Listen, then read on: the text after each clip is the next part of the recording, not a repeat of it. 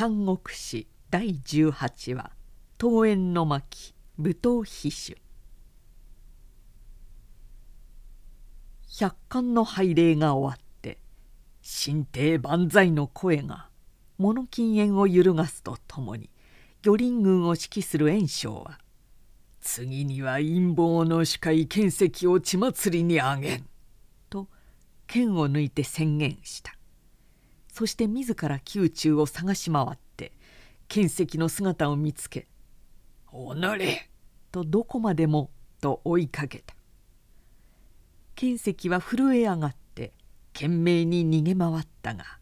度を失って御苑の花壇の陰へ這い込んでいたところを何者かに尻から槍で突き殺されてしまった彼を突き殺したのは同じ仲間の十条寺各省だとも言われているしそこらにまで乱入していた一兵士だとも言われているがいずれにせよそれすらわからないほどもう吸血の内外は大混乱を呈して人々の目も血走り気も上がっていたに違いなかった。袁紹はさらに気負って家臣の前へ行き「将軍なんで無言のままこの混乱を見ているんですか？時は今ですぞ。宮廷の癌社食の祖族ども十条寺の輩を一匹残らず殺してしまわなければいけません。この木を逸したら再び保存を噛むような日がやってきますぞ。と進言した。うん。うん。家臣はうなずいていた。けれど顔色は蒼白で日頃の元気も見えない。元来昇進な家臣。一時は憤怒に駆られてこの大事をあえて求めたが一瞬の間に金門の内外はこの世ながらの修羅地獄と化し自分を殺そうと図った剣石も殺されたと聞いたので一時の怒りも冷めてむしろ自分のつけた火の果てなく広がりそうな光景に呆然と旋律を覚えているらしい様子であった。その間に一方十条寺の面々は巣は大変と狼狽して長女をはじめおのおの生きた心地もなく内宮へ逃げ込んで給与の一策とばかり家臣の妹にして皇后の位置にある家光の訓官にひざまずいて百杯憐憫をこうた。よいよい安心せい。加工はすぐ兄の家臣を呼びにやった。そして家臣をなだめた。私たち兄弟が備前の身から今日の風紀となったのもその初めは十条寺たちの内観の推薦があったからではありませんか。家臣は妹にそう言われると昔牛の屠殺をしていた頃の貧しい自分の姿が思い出された。何俺は俺を殺そうと図った剣石のやつさえ中陸すればいいのだ。内宮を出ると家臣は右往左往する味方や旧内官たちを陳腐する気で言った「剣石はすでに中罰した」彼は我を概算としたから切ったのである。我に害意なき者には我また害意なし。安心して静まれ。するとそれを聞いて「将軍何をバカなことを言うんですか」と袁紹は決闘を持ったまま彼の前へ来てその頸骨を責めた。この大事を挙げながらそんな手ぬるい宣言を将軍の口から発しては困ります。今にして吸血のがんを除き根を刈り尽くしておかなければ後日必ず後悔なさいますぞ。いやそういうな旧門の火の手が落葉一面の火の手になり落葉の火の手が天下を両元の日としてしまったら取り返しがつかんじゃないか。家臣の優柔不断はとうとう袁紹の言を入れなかった。一時金門の平乱は収まったかに見えたその後加工家臣の一族は「邪魔者は東大公である」と悪策を巡らして加工太閤を加官という片田舎へ移してしまった。高齢帝の母校たる東太閤も今は彼らの勢力に拒む力もなかった。これというのも前提の長妃だった王美人の生んだ京王子を愛するのあまり。過去家臣らの一族から睨まれた結果と是非なき運命の車のうちに涙に暮れながら都離れた地方へ送られていった。けれど家光も家臣もそれでもまだ不安を覚えて密かに後から資格をやって東太后を殺してしまった。わずかの間に東太后は再び落葉の定常に帰ってきたがそれは棺の中に冷たいむくろとなって戻られたのであった。教師では体操が執り行われた。けれど家臣は病中と称して宮中へも世間へも顔を出さなかった。彼は怒りっぽい。しかも昇進であった。彼は事故や一門の映画のために大役もあえてする。けれど昇進な彼は反面でまたひどく世間に気兼ねし自らも責めている。要するに家臣は下船から人心の上へ立ったが大いなる野望家にもなりきれず本当の悪人にもなりきれず異界艦隊は重きに過ぎて右近左弁気ばかり病んでいるつまらない人物だった。貝殻が人の足音に貝の蓋をしているように門から出ないのである日炎章は家臣の屋敷を訪ねて「どうしました将軍」と見舞った「どうもせんよ。お元気がないじゃないですか。そんなことはない。ところで聞きましたか何をじゃね。東太后のお命を縮めた者は家臣なりと。また例の宦官どもがしきりと流言を放っているの。うん。だから私が言わないことではありません。今からでも遅くないでしょう。あくまでもキャツらはガンですよ。根こそぎ切ってしまわなければどう凝らしても日が経てばすぐ目を生やし根を張って増長わがまま陰謀暗欲手がつけられないものになるんです。うんご決断なさい。考えておこう。煮え切らない顔つきである。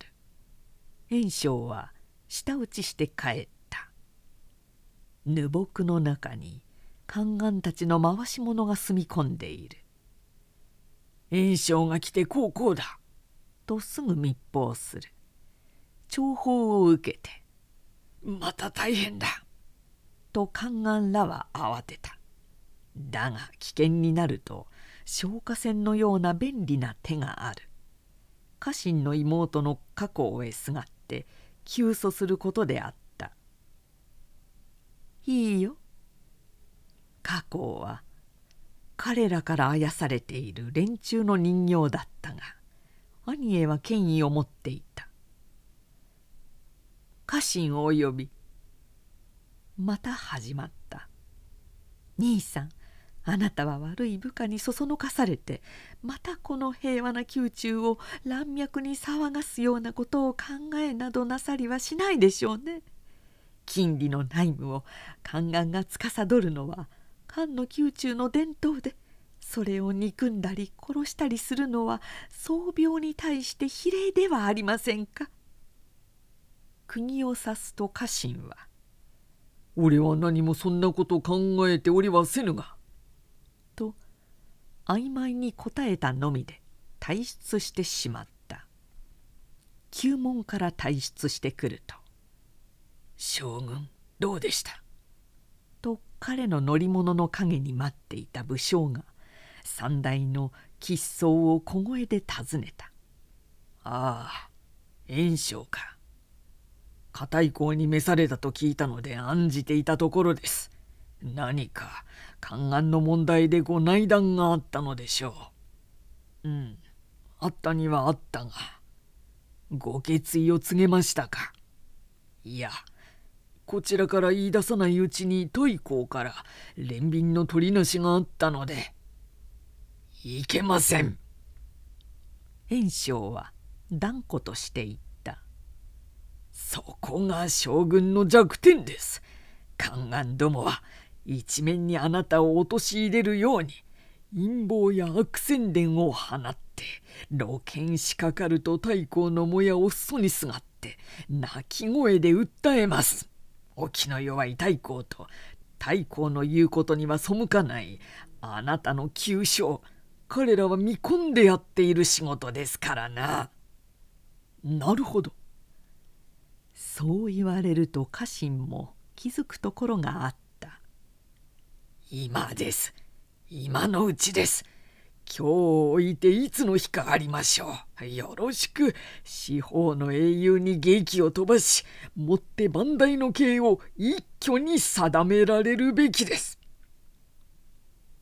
彼の熱弁には家臣も動かされるのである。なるほどと思いそれもそうだと思いいつの間にか「井口野郎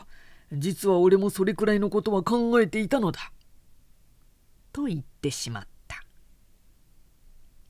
二人の密談を乗り物の置いてある木陰の近くで聞いていたものがある天軍の行為曹操であった曹操は一人せせら笑って「バカな先導するやつもあればあるものだ。がんは体中にできているものじゃない。一個の元凶を抜けばいいのだ。宦官のうちの首謀者をつまんで牢へぶち込めば経理の手でもことは片付くのに商法の英雄へ劇を飛ばしたりなどしたら官室の便談はたちまち諸州の野望家の伺い知るところとなり宗派の文略は諸国の軍友と複雑な糸を引いて天下はたちまち平らになろう。それから彼はまた家臣の車について歩きながら失敗するに決まっている。さあその先はどんなふうに不運が巡るか」と独り言に言っていた。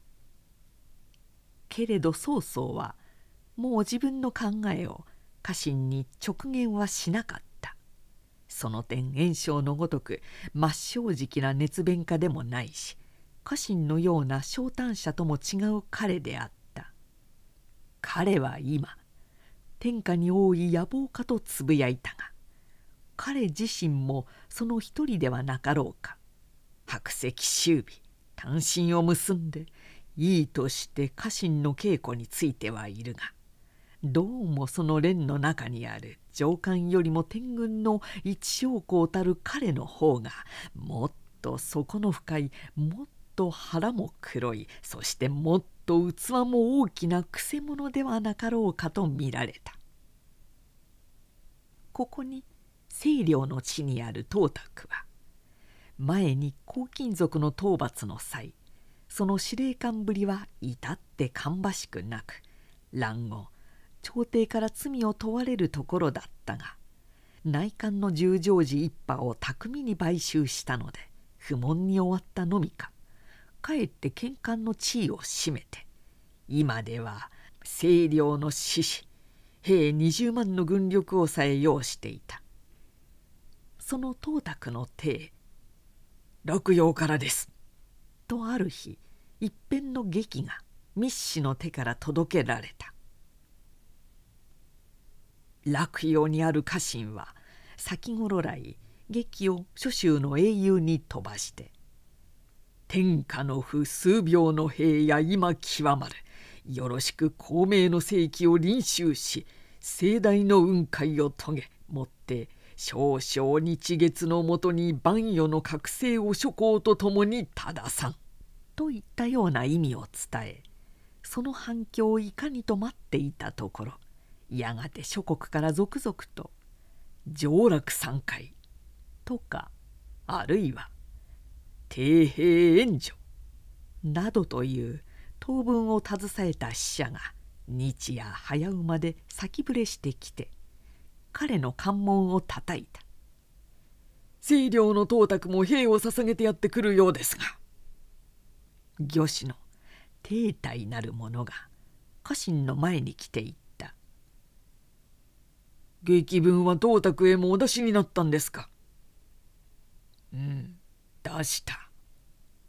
彼は才郎のような男だとよく人は言います。教師へ才郎を引き入れたら人を食い散らしはしませんかな？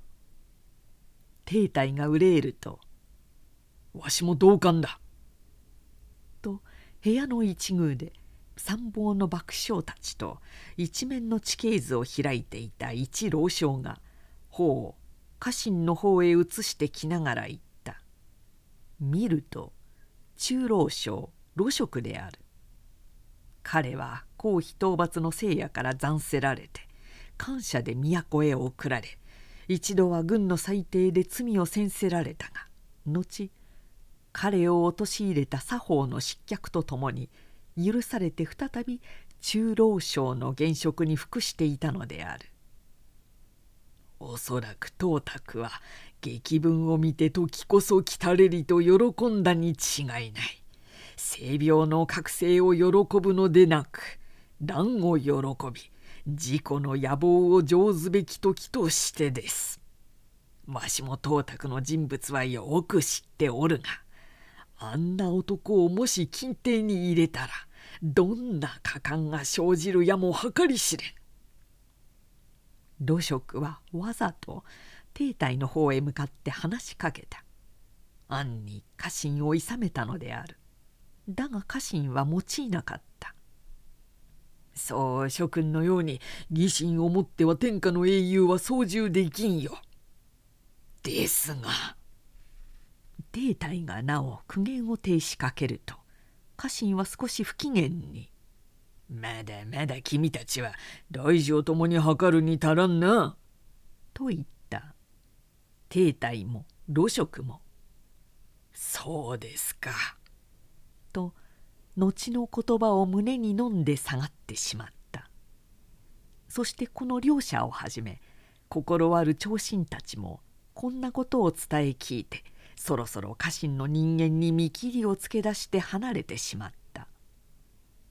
東卓殿の兵馬はもうベンチまで来ているそうです。家臣は部下から聞いて「なぜすぐにやってこんのか迎えをやれ」としばしば使いを出した。けれど東卓は「長刀来たので兵馬にも少し休養させてから」とか軍備を整えてとか何度催促されてもそれ以上動いてこなかった。家臣の催促を馬事東風に才郎の目を輝かしつつ密かに淡々と落内の気配をうかがっているのであった一方宮城内の十条寺らも家臣が諸国へ劇を飛ばしたり劇に応じて董卓などがベンチ付近にまで来て駐軍しているなどの大事を知らないでいるはずはない。さてこそと彼らは慌てながらも対策を講ずるに急だった。そこで長城らは密かに手配にかかり豆腐鉄球を携えた近中の兵を家督門や長楽宮の内門にまでみっしり伏せておいて硬い語をだまし家臣をメスの心象を書かせた。旧門を出た使者は平和時のようにわざと美写金安を輝かせ何も知らぬ顔して将家臣の関門へ届けた「いけません!」家臣の側臣たちは即座に十条寺らの完成を見破って諌めた「太閤の御将とてこの際信用はできません。危ない限りです。一歩も御門の外に出ることはなさらぬ方が賢明です」こう言われるとそれに対して自分にない器量をも見せたいのが家臣の病であった。何を言う宮中の病廃を正し政権の盛大を期しやがては天下に望まんとするこの家臣である。十条寺の友柄が我に何かせん。彼らごとき病祖杯を恐れて家臣門を閉ざせりと聞こえたら天下の英雄どもも帰ってよう見くびるであろう。変にその日は強がった。すぐ社の用意を命じその代わり鉄鋼の精兵500に物々しく護衛させて三代に出向いた。果たせるかな清査門まで来ると「兵馬は金門に入ることならん門外にて待ちませい」と隔てられ家臣は数名の従者だけ連れて入ったそれでも彼は呆然胸をそらし威風を示して歩いていったが家督門の辺りまでかかると「豚苦しめて!」と物陰から怒鳴られてあっとたじろぐ間に前後左右十条寺一味の軍師たちに取り巻かれていた踊り出た長女は決心汝は元来落葉の裏町に豚を屠殺して辛くも生きていた貧賤ではなかったかそれを今日の栄意まで登ったのはそもそも誰のおかげと思うか。我々が陰にように汝の妹を天使に進め立てまつり汝をも推挙したおかげであるぞこの恩知らずめ。と面ばした。家臣は真っ青になってしまった。と口走ったが時すでに遅しである。諸々の旧門は皆閉ざされ逃げ回るにも豆腐鉄層身を囲んで一尺の隙もなかった。うっ家臣は何か絶叫した。空へでも飛び上がってしまう気であったか。踊り上がって体を三度ほどぐるぐる回した。長女は飛びかかってゲロ思い知ったか!」と真っ二つに切り下げた。清査門外ではワイワイと騒がしい声が起こっていた何かしら旧門の中におかしな空気を感じ出したものと見え「小将軍はまだ退出になりませんか?」将軍に休養ができましたから早くお車に召されたいと告げてください。などとわめいて動揺しているのであった。すると城門の障壁の上から武装の官兵が一名首を出して「やかめしい。静まれ汝らの主人家臣は謀反の角によって左門に伏せられただい。ま核のごとく罪に服して処置は終わったこれを車に乗せて立ち帰れ!」何か蹴鞠ほどな黒い。ものがそこから放られてきたので外にい。た面々は急い。で拾い。上げてみると唇を噛んだ青い。家臣の生首であった